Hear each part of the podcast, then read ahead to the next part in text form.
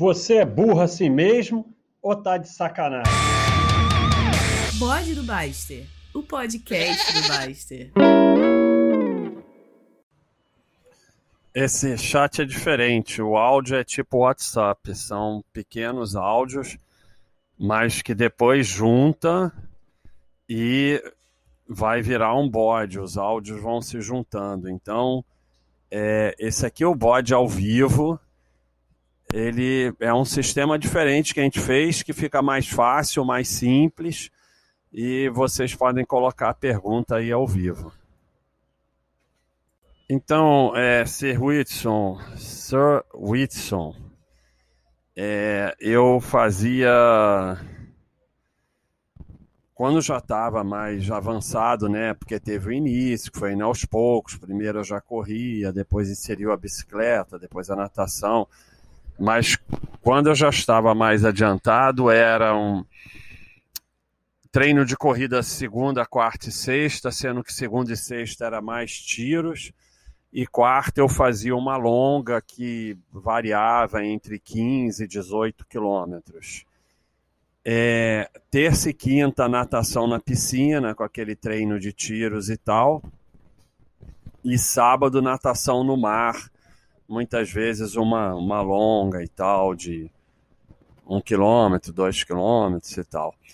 É, e o pedal era terça e quinta de manhã, nos dias da natação, e sábado era um treinão de pedal e depois corrida. Depois a gente ia eventualmente, quando não furava, né, que às vezes você não aguentava, ia lá para natação no mar. Então, é, segunda-feira corria tiros, terça pedalava e nadava, quarta corria longa, quinta pedalava e nadava, sexta corrida tiros, sábado era um simuladão de pedal e depois corrida, seguido, né? Era o pedal longo na estrada e depois corrida, e eventualmente natação no mar. E domingo descanso. Então a rotina era essa. Não, não era fácil, não, mas, mas era bem legal. Então, Elvis, é, eu, o Elvis está perguntando sobre pedais mais longos, né? E a recuperação. Eu já estou bem acostumado. O de ontem eu não coloquei intensidade, eu fiz um pedal longo, mas bem tranquilo. Quando é assim, eu fico muito bem, não, não tenho grandes problemas. Claro, longo 6, 7 horas, eu não faço de 15 horas. Mas até umas 6, 7 horas, se eu não colocar intensidade, mesmo subindo morro, eu já estou bem acostumado, não tem que fazer nada especial para se recuperar, não. Quando eu coloco intensidade, domingo eu coloquei mais intensidade e domingo eu, eu comi muito mal, porque eu, eu cometo erro, eu não, não, não ligo muito para comida, deveria comer mais. Então eu cheguei meio a quebrar no final. Mas o que, que acontece? Segunda é minha folga, então também não fiz nada, bastou ter a folga segunda. É, tem gente que faz massagem, que faz. Eu me alimento bem, tento dormir bem, basicamente para me recuperar isso. Mas eu já estou muito acostumado, né? Então, o Zorak Bolado está se preparando para um pedal de 150 km. Queria umas dicas. É, não é uma coisa que eu faça muito, até porque eu, eu, eu faço pouco plano, né? Mas eu, às vezes, faço 100 km no, no morro que equivale, né? 150 quilômetros, vamos ver, andando numa média de 30, dá umas 5 horas. Eu faço bastante pedal de 5, 6 horas. É... Cara, a dica principal é paciência, porque você sai que nem um alucinado e depois fica todo ruim. E, e na sua, não dá para fazer pedal de 150 km na dos outros, você tem que ir na sua. Outra é alimentação não, e, e, e, hidratação. Você não pode esperar ficar com sede ficar com fome. Você desde o início tem que fazer um plano de alimentar de meia e meia hora, de beber. Tem que ter como repor bebida, porque você pode até levar comida para 150 quilômetros, mas bebida não tem como levar. Eu ontem eu consegui fazer era, era um segmento de mais ou menos duas horas que eu fiz três vezes. Os dois primeiros eu consegui fazer sem parar. Mas é bebendo menos água do que devia. São erros que eu sei que eu cometo, mas que eu já tenho experiência e vou levando. Mas aí tive que parar, porque aí comida dá até para levar, mas bebida vai levar 3, 4 litros na bicicleta. Até no plano dá para você levar duas garrafas e uma mochila, né? No plano isso não vai fazer tanta diferença. Na subida vai te ferrar levar tudo isso. Então, é, paciência, ir na sua, se alimentar e se hidratar bem. É, cuidado com a roupa, tudo isso incomoda quando você faz muito tempo, né? Então, são esses pequenos cuidados aí. WBSHBT está perguntando se o limite da diversificação é a paciência com o imposto de renda. É, é, você vai acrescentando aos poucos todo ano, aí você puxa do imposto anterior, ou então daquele pré-feito, e já vem tudo que você tinha no ano anterior. Então, é, não, não, não faz muita diferença. E, sabe, a parte de dividendos você copia e cola sendo que no pré-preenchido às vezes já vem um monte. Então, eu acho que o limite da diversificação é o bom senso. Né? Chega um momento que, sabe, não faz mais muita diferença. Então é o bom senso. Mas a maioria diversifica pouco, né? Então é, é muito mais comum pouca diversificação do que muita. Então, Fábio, é, o Fábio está perguntando se eu tenho algum projeto, coisa do tipo a próxima baixa.com. É muito legal a pergunta, porque eu tenho a mente é, nervosa, né? Com ei, ei, ei, ei, ei, ei, ei, aquele negócio. Uh. É, em termos de coisa na internet, site e, e coisas assim, tudo eu quero botar na Baixa.com na verdade, eu queria botar tudo no Baixa System. Né? O meu projeto é o Baixa System, dominar o mundo. E a Baixa.com. Então, coisas de internet, não. Eu, eu, eu, eu não tenho projeto que não seja a Baixa.com. Eu tenho muitos projetos para a Baixa.com. E eu fico nervoso pensando em coisas. Agora, eu tenho alguns projetos fora, né? O, o, o principal é, é, é, tipo. Eu, eu tenho, quero muito criar um mundo, né? Tipo. Senhor dos Anéis, Game of Thrones. Então eu tenho aí uma série de ideias de criar um mundo. É, não quer dizer que tem que ser igual ao deles, não, mas eu quero muito criar um mundo. Então, o meu maior projeto fora da Baixa.com é criar um mundo. mas eh, projetos na internet é tudo para Baixa.com. Trazer mais valor para o assinante. Esse é meu projeto principal. E fora é, é, é... fora da Baixa.com, criar um mundo. E mesmo assim, eu tenho muito projeto de criar formas de, de ajudar. Mas isso aí tá, tá entrando na Baixa.com através dos anjos, né? O, o Rick está perguntando, falando, sugerindo live no Instagram, que serve muito como mercan, merchan do site.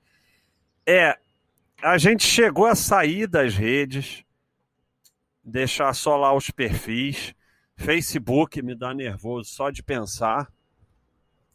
Mas recentemente a gente voltou a fazer algum merchan no Instagram, bem de leve e puxa para o Twitter também automaticamente, não sei porquê, mas deixa. É, né, eu, eu tenho muita dúvida sobre isso.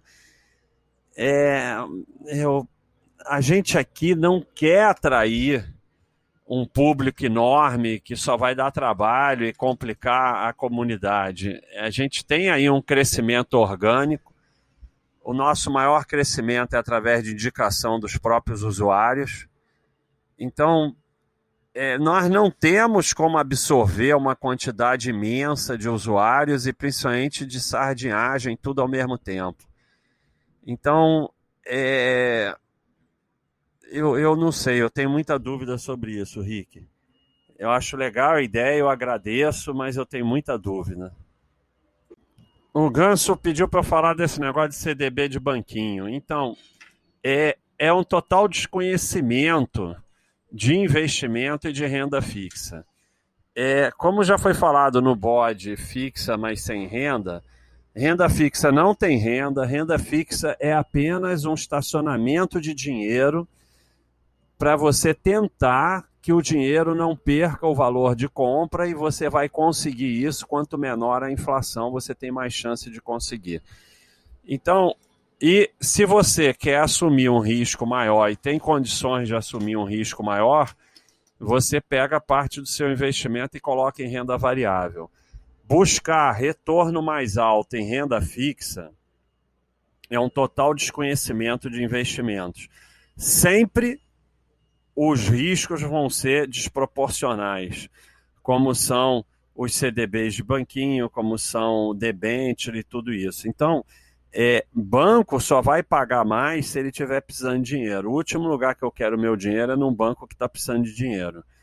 É, então, é, você vai para o CDB de banquinho, arruma, a, a, a, assume um risco desproporcional para um ganho limitado de alguns merreca a mais. E o pior, a maioria dos que botam dinheiro nisso bota dois mil reais. Aí, é, assim, você não tem nem dinheiro para sardinhar, é ridículo, não faz a menor diferença, vai dar uma diferença de 10 reais.